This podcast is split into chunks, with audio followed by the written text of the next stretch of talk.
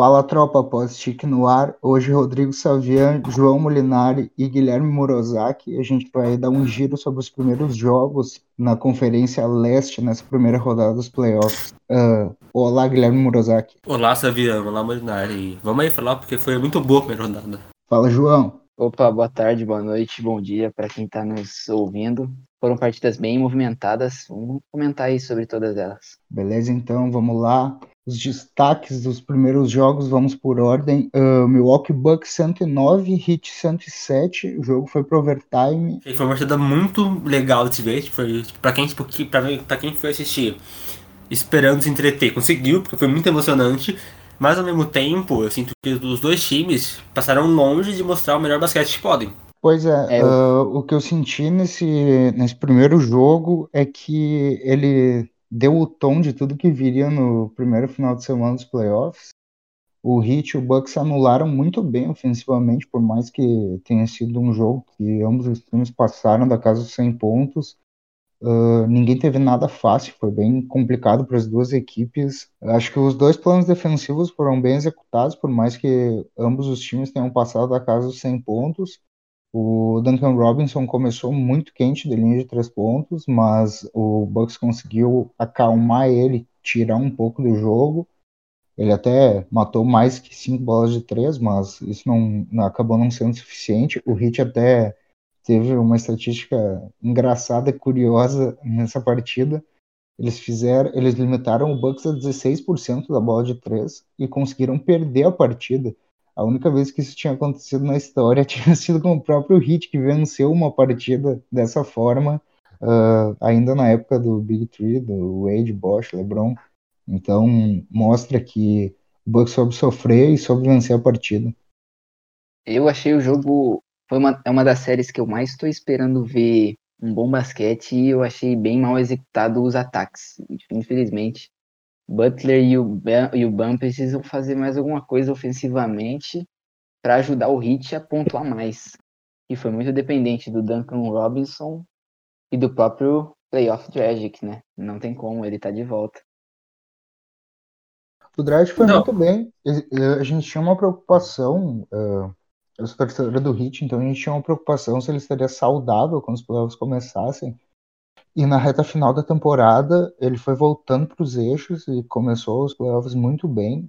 Uh, acho que o que mais deixou a desejar nesse primeiro jogo, o que mais frustrou, uh, foi a dificuldade do Adebayo em atacar a cesta. Ele parecia a todo momento sem noção de que ele poderia ganhar na velocidade do Brook Lopes, que desde que foi para o Bucks se revelou, se mostrou um bom defensor de aro, mas ele não tem velocidade para parar o Adebayo se o Adebayo for para sexta. Então, acho que essa é a chave para o time do Heat. O Butler também arremessou muito mal, mas o Butler estava sem jogar uma semana. Claro que não é desculpa, né? Ele poderia ter arremessado melhor, mas acho que é algo que deixa a torcida do Heat esperançosa que uma noite tão ruim de arremesso de quadra não vai acontecer. E por outro lado, o aspecto defensivo do jogo de ambos estava ali, eles conseguiram desempenhar, mas é impossível tu vencer uma série contra um time tão bom como o Milwaukee Bucks se as duas maiores estrelas do teu time não conseguem pontuar. Por outro lado, o Bucks conseguiu trazer isso na figura do Middleton, que teve 27 pontos, estava uh, matando legal do mid-range, inclusive nos momentos que o jogo estava parecendo que ia uh, virar para o Hit, o Hit não conseguia capitalizar e logo em seguida vinha o mid-range do Middleton, uh, vinha, o boa, vinha um rebote ofensivo do Yannis. Então, acho que o jogo saiu melhor que encomenda para o Bucks, porque o Hit chegou a levar para o overtime. O Butler fez uma cesta no buzzer, uma infiltração maravilhosa, mas acabou sendo muito pouco, a produção ofensiva não ajudou. Então, a série começa muito boa pro Bucks. Hoje tem jogo 2 e vamos ver como vai rolar. Não, sobre o Ban, eu concordo com o que você falou em relação ao Brook Lopes. Porque, por exemplo, só no último quarto, o Butler conseguiu forçar quatro lances livres. E se eu não me engano, posso estar falando errado, peço perdão se estiver errado.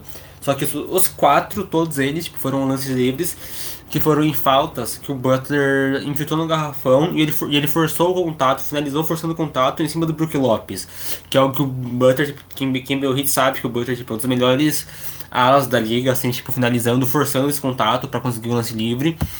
E é algo que eu acho que o, que o Ban deveria atribuir ao seu jogo, porque o Brook Lopes é um ótimo defensor de garrafão, mas ao mesmo tempo, se ele pega um mismatch de um cara assim da velocidade do Ban, ele vai cometer tipo umas duas, três faltas em momentos que ele não pode. Mas pelo menos defensivamente, eu sinto que o Ban, assim, no clutch time especificamente, foi muito bem. Por exemplo, uh, nos últimos 5 minutos, o ataque do Bucks deu uma boa estagnada.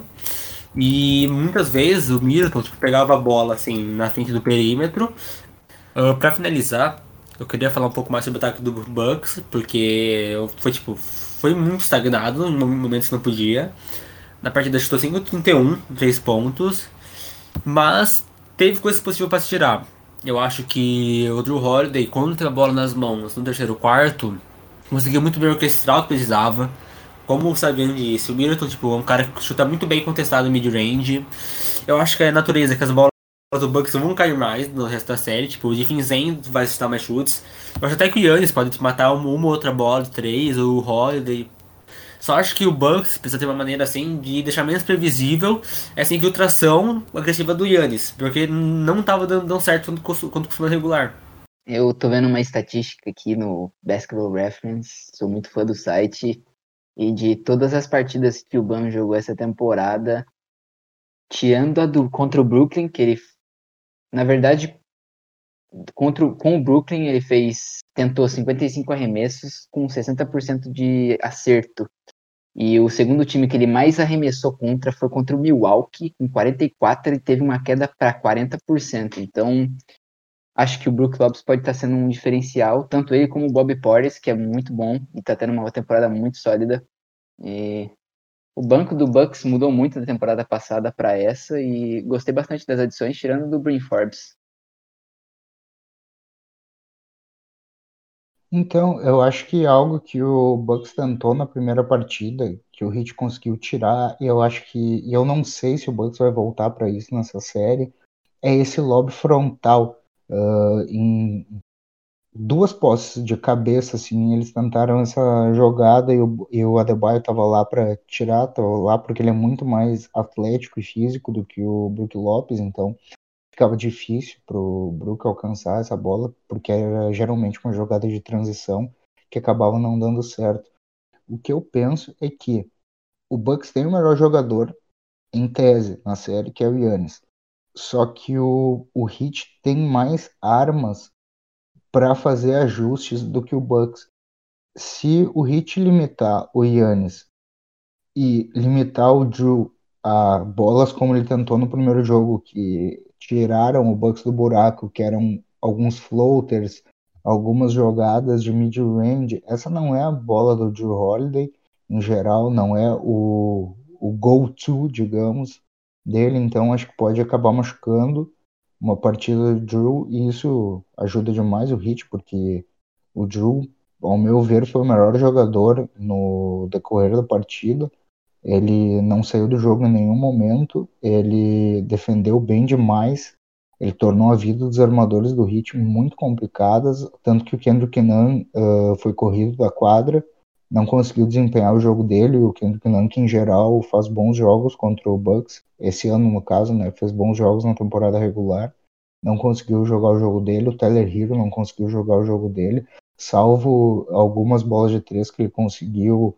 O resto do jogo, ele não conseguia atacar o aro, ele não conseguia pegar a bola no mid-range, ele não conseguia a bola de três. Então foi uma vida bem complicada para os jogadores de perímetro do Heat. E acho que é onde o Bucks mais pode forçar a mão, porque o Heat não tem como jogar na transição como o Bucks consegue com o Yannis, até porque poucos times na liga vão conseguir jogar dessa forma. Então, acho que são as principais armas do Bucks. Até eu acho que o Bryn Forbes teve um jogo bem discreto. Acho que ele não vai voltar a ter um jogo tão discreto. Ainda que eu não acho que ele seja uma super estrela nem nada do tipo. Acho que ninguém acredita nisso. Mas acho que ele é um role player importante. Uh, é o jogador do Bucks que tem a média de arremesso de três mais alta, a porcentagem no caso mais alta. Então acho que a gente vai ver um jogo 2 bem diferente e acho que a gente vai conseguir ver os ajustes que os times vão trazer, né? O Middleton chutou muito bem no mid-range, como sempre, ele fez a cesta da vitória, o jogo estava empatado, ele estava muito bem marcado, o Duncan Robinson estava completamente na jogada, o Duncan Robinson que tem se tornado um defensor bem melhor do que ele era, não necessariamente um jogador para entrar em time de defesa, mas bem melhor do que ele era. E foi, foi a melhor defesa que ele poderia fazer e ele deu azar que caiu num cara que é letal do mid-range. Então, eu acho que apesar de ter sido um jogo igual, o Bucks ganhou porque soube executar as jogadas que os seus melhores jogadores desempenham melhor. Então, o Yannis puniu na transição, o Milton puniu no mid-range, e, e o Heat não teve isso dos seus melhores jogadores no momento que precisou. O Butler não estava conseguindo cavar faltas, não estava conseguindo nada no mid-range, não estava conseguindo nada na transição. O Adebayo estava com medo de atacar o Brook Lopes, então.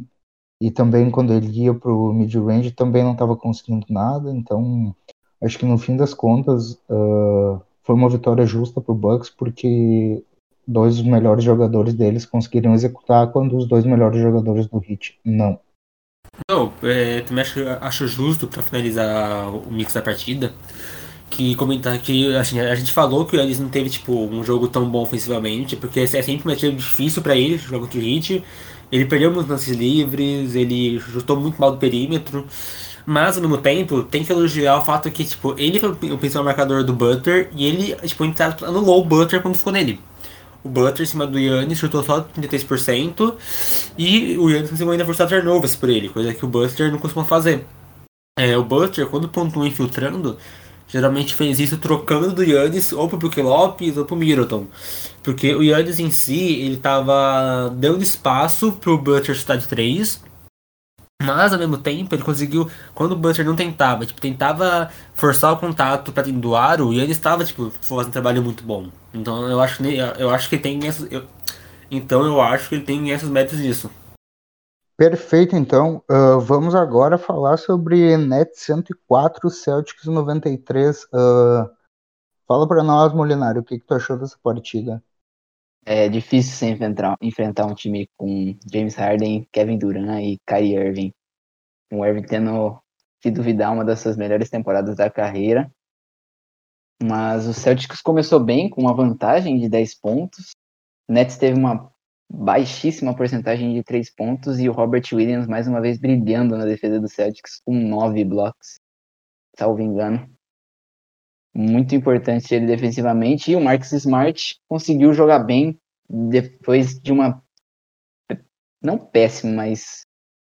Uma, uma, uma ruim, temporada ruim. Eu, eu, eu, sinto que eu concordo muito com o que Robert Williams, porque não é nem tipo só os novos tocos. Quem, tipo, quem viu o segundo tempo, que foi quando o Nets tipo, realmente engrenou e virou a partida, tipo, com certeza ficou impressionado porque o Robert Williams defensivamente parecia isso em todo lugar da quadra. Tipo, ele contestou muitos chutes, e, tipo, ele tava conseguindo forçar o contato para pegar o rebote. Assim, eu acho que é um confronto muito difícil pro. praticamente impossível pro Celtics. Porque é uma rotação que, pelo que sobrou, tipo, das lesões, é uma rotação muito jovem. Mas, tipo, dá pra tirar de positivo do Robert Williams, dá pra, dá pra tirar de positivo que o Fournier, tipo, teve um jogo, teve o primeiro tempo, ok, até, o Smart também, não foi todo ruim. Eu só, eu só, esperava ver um Tatum e um Kemba mais ativos no segundo tempo. Porque o Tatum, por exemplo, ele fez 22 pontos na partida, só que a maioria deles no, no primeiro tempo. No segundo ele fez só 7. Que é, dá pra menos que um terço. Enquanto isso, o Kemba, assim, ele demorou pra esquentar. Tipo, então acho que faltou ritmo pro Celtics pra conseguir, tipo, começou muito bem a partida, levou até onde pôde, tipo, tá tudo, tá tudo bem perder, porque time pior. Mas parece que em alguns momentos faltou engrenar assim coletivamente. O Fone eu não venho cobrando muito ele, porque recentemente voltou de Covid e é normal o desempenho do jogador cair. Mas o Kemba próprio teve um bom bons jogos antes até do play-in, e no play-in teve um bom jogo. Achei que seria um diferencial, pode ser ainda nessa série. mas jogou bem mal o primeiro jogo.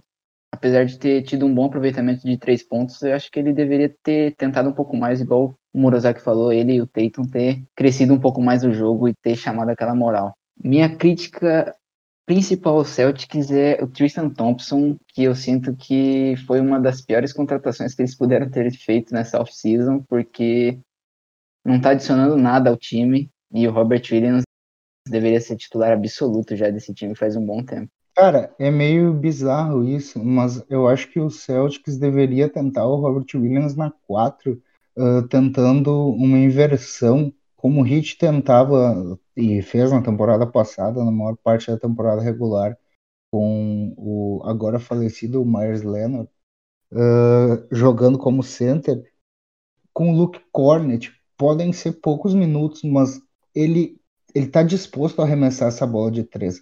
Uh, curiosamente, ele piora a cada ano nessa bola de três. Uh, no Basketball Reference tem alguns dados dessa bola de três. Quando ele foi, quando ele chegou na NBA, eu chutava quatro bolas de três por partida e matava um honesto 35%. Na segunda temporada, matava 36%. E desde que ele foi para Chicago, na temporada passada, ele piorou. Foi 28%, depois 25%, e agora segue uh, tão ruim quanto. Mas eu acho que alguns minutos com Robert Williams na 4 e o Luke Cornett na 5 poderiam dar um pouquinho de espaçamento e tirar o melhor do Robert Williams nessa posição mais defensiva. Não que, o, não que seja o garrafão do Nets o que vai fazer eles ganharem o jogo. Mas por outro lado, o Robert Williams é um cara mais móvel, assim, então poderia tentar emular de certa forma esse, esse jogo que o Heat levou para eles na temporada passada. Até porque, eh, como vocês falaram antes, é muito difícil pensar em qualquer coisa uh, positiva para o Celtics nessa série, porque do outro lado tem Kevin Durant, Kyrie Irving, James Harden, uh, que sozinhos foram responsáveis por 82 pontos e 10 assistências nesse primeiro jogo uh, do confronto contra o Celtics. Então, é muito difícil sonhar, principalmente pela temporada irregular que o Celtics teve, a perda do Jalen Brown no final da temporada regular. Eu acho que se o Celtics tem alguma chance de tirar um ou dois jogos do Nets, é com o Kemba Walker, é com o Evan Fournier jogando melhor do que jogaram até agora. Eu, eu gostava muito do Kemba no Hornets, mas parece que ele é uma sombra daquele jogador que já foi. A gente não tem mais certeza que ele vem para a quadra e que ele vai ter seus 22, 23, 25 pontos por jogo. A gente não tem essa certeza, a gente nunca sabe que versão do Kemba vem para a quadra. O Evan Fournier é um cara que uh, ajuda bastante, sim, é um cara que eu, eu, sinceramente acho bem interessante como pontuador, mas não é o cara que tu pode depender para ganhar uma série, principalmente do Nets. Então, a essa altura, eu acho que o Jason Tatum tá numa sinuca, não tem muito o que ele fazer. Mas acho que se o Celtics quer incomodar um pouquinho, o Tatum vai precisar ter 30 pontos por jogo de média nessa série e torcer que o Campbell Fournier apareçam mais ofensivamente. Senão, um abraço pro gaiteiro, 4 a 0 Nets e segundo round garantido. Acho que um diferencial também desse time do Nets pro Celtics é a altura. O Nicholas Claxton é um cara muito alto e quando o Robert Williams joga na 5, o Nicholas Clarkson teve bons rebotes ofensivos e rebotes foram um pouco do diferencial desse jogo. O Celtics teve 40, enquanto o Nets teve 50, sendo que o Nets quase nem joga com um center, joga com o Jeff Green, mais minutos lá, mas são uma boa diferença alta, assim, contando que Tristan Thompson teve 24 minutos em quadra, mas pegou 10 rebotes, sendo 5 ofensivos e 5 defensivos. É, o Robert Williams, ele é bem, ele é bem pequeno, né, para pivô, ele tem 2 metros e 3. Se a gente pensar, o Jimmy Butler tem 2 metros e 1. Um. Então, uh, sei lá, uma comparação válida, assim, acaba tornando a vida dele bem difícil dando garrafão. É, sei lá, eu acho que o Celtics, no fim das contas, está fadado a pensar na próxima temporada, porque esse Nets não vai aliviar para eles, não. Uh, eu queria elogiar no primeiro jogo também. Eu acho que a rotação que o Nets fez teve certo sentido, porque conseguiu, assim, óbvio que é óbvio né, tem vai deixar um dos três do Big Tree em quadra e tal. Só que eu acho que no, no, no total da partida, o que fica de positivo que, tirando os três Big Tree, que é meio inevitável que joguem muito, porque são os caras que decidem, o elenco de apoio do Nets conseguiu balancear de uma forma que não fique muito cansado. E vamos ser sinceros, o Nets vai ganhar a série com facilidade. Então, tipo, então já descanse eles nessa série pensando no possível confronto na próxima rodada contra tipo, quem passar Knicks e Hawks, ou talvez o próprio Heat se passar. Bruce Brown, por exemplo, que foi um cara que jogou bastante minutos na regular e que talvez seja o defensor mais disruptivo do, do Nets, jogou só 18 minutos, mesmo assim, tipo, consegui, conseguiu é, ter um impacto ao ponto de que é, não fez tanta falta esse, os minutos dele terem abaixado. Então acho que o Nest, mesmo que seja algo básico, merece sim um certo crédito nisso. Seguindo para o próximo tópico, então, Sixers 125, Wizards 118. Uh, o que tu tem para falar para gente, Molinari? Sixers teve um começo de jogo bem complicado, com o Embiid tendo três faltas no primeiro quarto, nas quais, em minha opinião, não foram.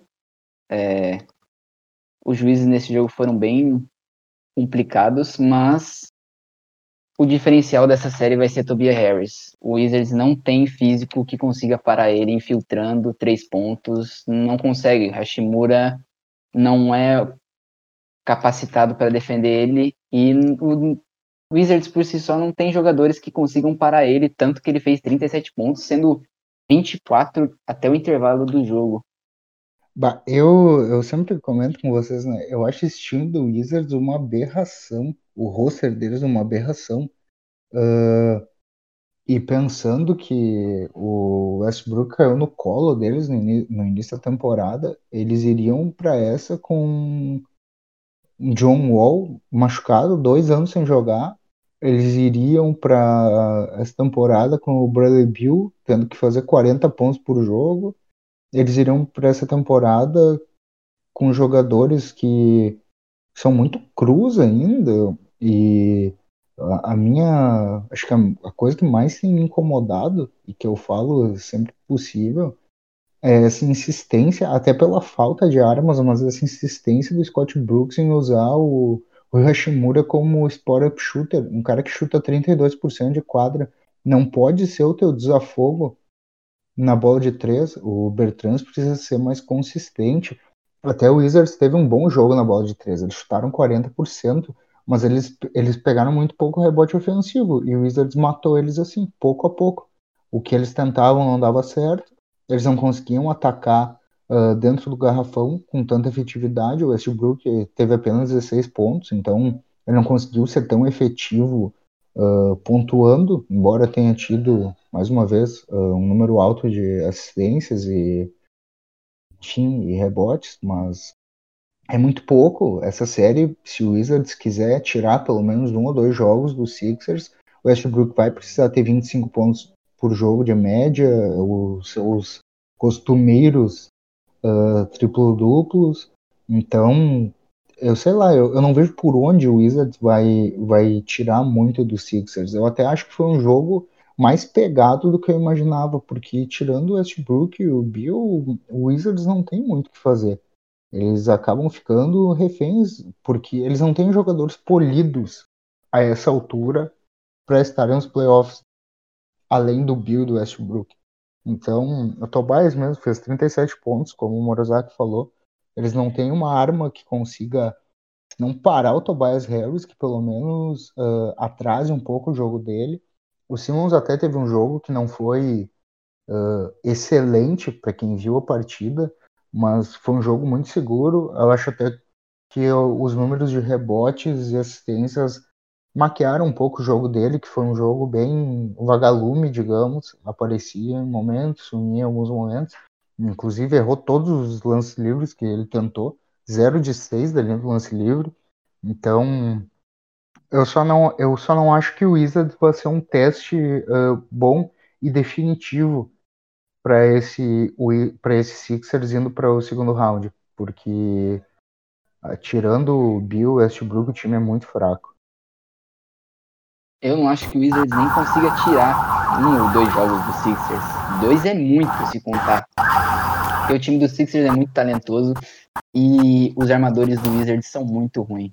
Mesmo o Westbrook teve um jogo mal, mas Ish Smith em 2021 não tem como. E o Ben Simmons consegue marcar qualquer um deles. E isso faz com que a defesa do Wizards fique mais exposta, tendo armadores muito baixos do lado do Bill, que já é um problema defensivamente. E o Sixers é muito rodeado de talento que tem que ter um dia muito ruim com todo mundo jogando mal para conseguir perder para o Wizards, porque Seth Curry mesmo saiu do jogo, voltou depois quentíssimo, não errando nenhuma. Tobias Harris quente, Embiid quando voltou, errando pouquíssimo. É um time que eu acho que não vai conseguir tirar nenhum jogo do Sixers. Uh, eu acho que o Molinari é um cara que geralmente depende. Molinari geralmente é um cara que tá bem de olho na garota, da jovem. Eu acho que ele vai concordar comigo que pelo menos o que de positivo esse Wizards tem, vem tendo, é o Daniel Gafford. Que tá longe de ser um craque, mas dentro de as opções mais pobres do Wizards, pra mim é o pivô assim que melhor balanceia a dominância física para poder competir no garrafão, com realmente conseguir produzir de alguma forma, de alguma forma na frente, porque é um cara que chutou. Vou até confirmar, um cara que chutou 100% na partida, mesmo é, dando 6 chutes. É um cara que tudo bem, não tem um chute de 3, não tem um, lance, um chute de lance livre forte, mas é um cara que ofensivamente você vai conseguir fazer um pick and roll, vai fazer um arroz e feijão e, e, e que de, na defesa vai competir. Eu concordo, mas eu acho que como ele tá agora, tá bom acho que se botar de titular vai ficar muito complicado e do jeito que ele tá agora tá dando certo, então eu manteria assim, até porque quando o Embiid entrou, ele teve, se eu não me engano, de cabeça umas duas ou três faltas quando o Embiid estava no jogo, mas sim, ele tá tendo uma temporada muito boa. Mas eu manteria assim ainda, mesmo com tendo seu center sendo o Alex Len titular, mas o Wizard sofreu muito com a lesão do Thomas Bryant, querendo ou não também. E para fechar então os confrontos do leste, a gente vai para Knicks 105, Hawks 107 no Garden. Fala pra gente o que aconteceu aí, Murozaki.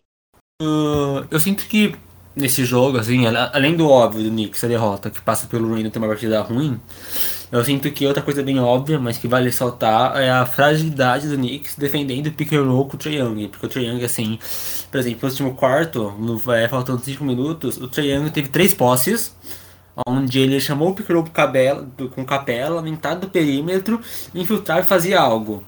Na primeira, ele chamou o pick and roll, concluiu com uma lobby, que dois pontos. Na segunda, ele chamou o pick and roll e concluiu com um passe pro na morta, pro Bogdanovic, que esquentou muito no último quarto e fez três pontos.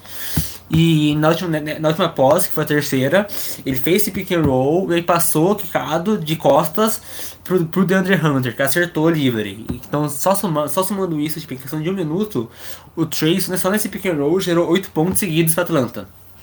E assim, o Derrick Rose foi o cara que mais marcou é, o Trae na partida. Fez um trabalho péssimo. Hum.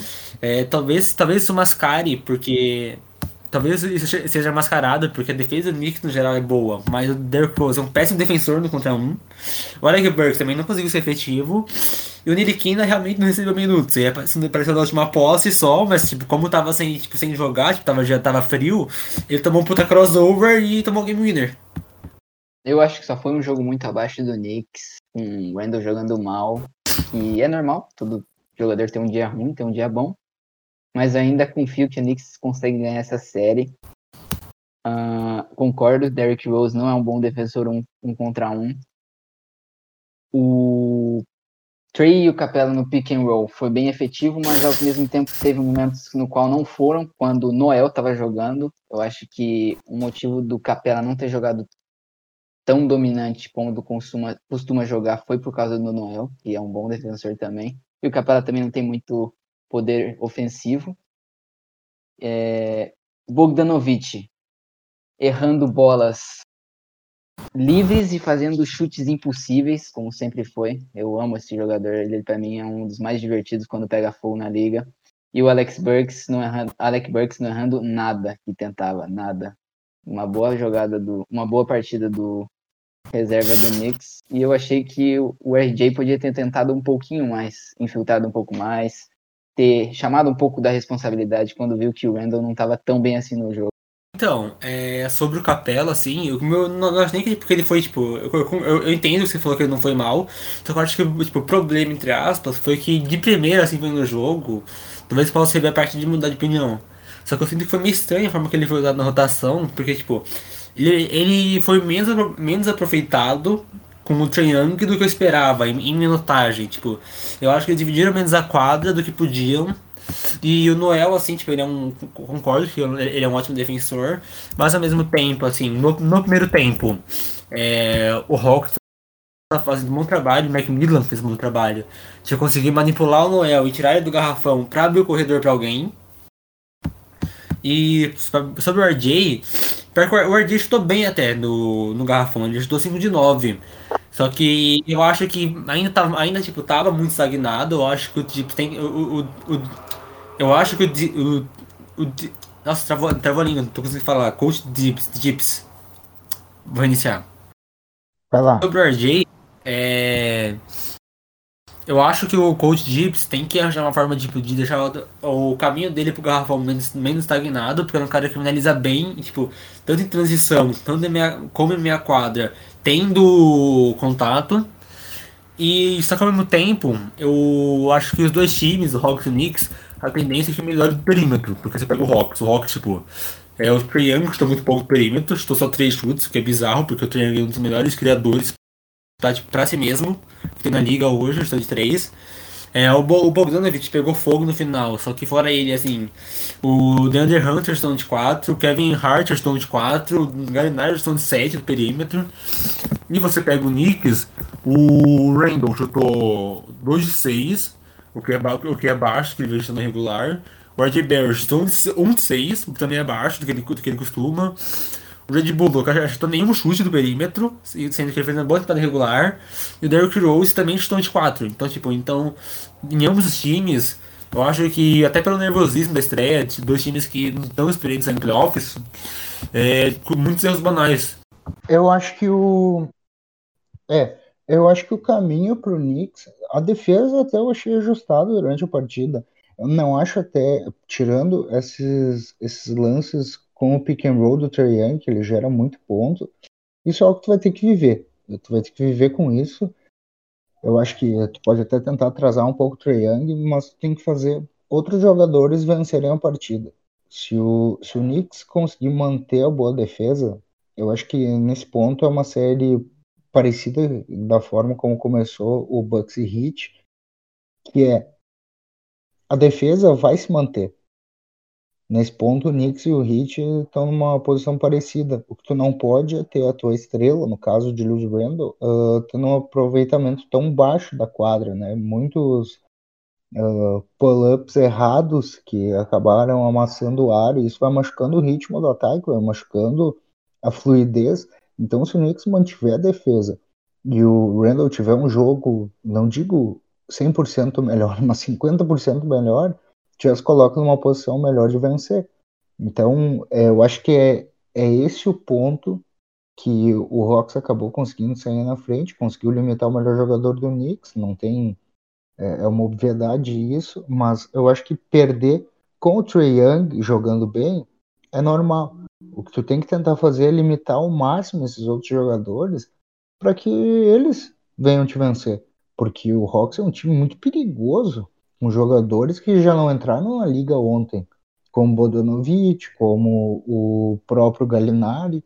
Então são caras que estão acostumados, não digo a brilhar nos playoffs, mas ao mesmo tempo eles estão meio por nada, sabe? Eles estão ali, eles não têm pressão nenhuma, diferente do Knicks, que é um time que não é os playoffs desde a temporada 2012 e 13, imagina, desde a época do Carmelo, e é a franquia mais valiosa da NBA, uh, por mais que não seja campeã há 50 anos. Então, uh, eu acho que acaba jogando a responsabilidade para o lado do Knicks e forçando que os ajustes do Tibbs sejam rápidos. Mas, por outro lado, o Tibbs é um excelente técnico, embora nos últimos anos tenha tido algumas temporadas que levantaram um pouco de sei lá, dúvida. Mas uh, também outra questão é o Randall e o RJ Barrett foram os jogadores que mais tiveram minutos de quadra na temporada regular. Então, se tu pegar o top 3, o Randall e o Barrett, que são da mesma equipe, jogaram o maior número de minutos. Ok, é primeira, é a primeira rodada dos playoffs, de repente isso ainda não se manifesta, mas de repente sim, um jogo com maior nível de cansaço mental pode acabar refletindo no que aconteceu durante a temporada, por mais que eles tenham jogado menos jogos do que uh, a NBA costuma ter, né? Essa temporada teve apenas 72 jogos na temporada regular, mas eu acho que especial que a gente vai ter que prestar atenção no decorrer da série, de que forma esses jogadores chegam para os jogos seguintes, porque pull-up para um cara que costuma fazer, a gente sabe que é perna cansada.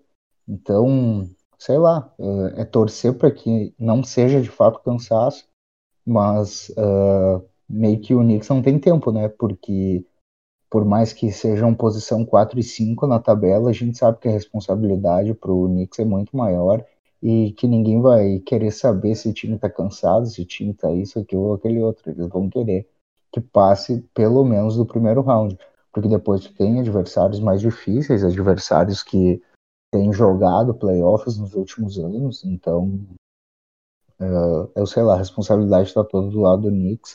Eu estou bem curioso para ver como a série vai se desenrolar como comentaram que o Galinari teve uma partida abaixo do lado do Knicks, o Red Bull também teve uma partida bem abaixo vindo da temporada que vinha fazendo. Eu sinto que o Knicks consegue passar dessa fase porque treino jogou muito e eles perderam por apenas dois pontos, o Randall jogando bem mal. Então, eu acho que o Randall vai melhorar. Red Bull vai ter suas bolas de três que não caíram no primeiro jogo. Galinari também pode muito bem melhorar, óbvio. Mas é a melhor defesa da NBA da regular season contra provavelmente um dos melhores ataques. E é pau a pau, mas eu sou da opinião que a defesa ganha do ataque e um jogo com, com a melhor defesa e o melhor ataque da NBA é sempre bem divertido de se assistir. Eu vi gente subestimando um pouco essa série, dizendo que podia ser não tão legal como um Lakers e Suns, mas para mim esse jogo foi o melhor jogo que a gente teve até agora nos playoffs. Facilmente, bem emocionante com o MC, com o Madison Square Garden lotado, 15 mil pessoas, parecendo que tinha 50, Spike Lee festejando, Trae Young mandando todo mundo calar a boca, foi um bom primeiro jogo de playoffs. Então a gente termina assim essa revisão da primeira rodada no leste, os primeiros jogos da primeira rodada no leste. Quero agradecer Guilherme Morozaki e João Molinari. Pedir pra galera que ouviu até agora seguir lá no perfil do Stick no Twitter, arroba Stick2Sports, Stick2Sports com Z no final. E a gente volta.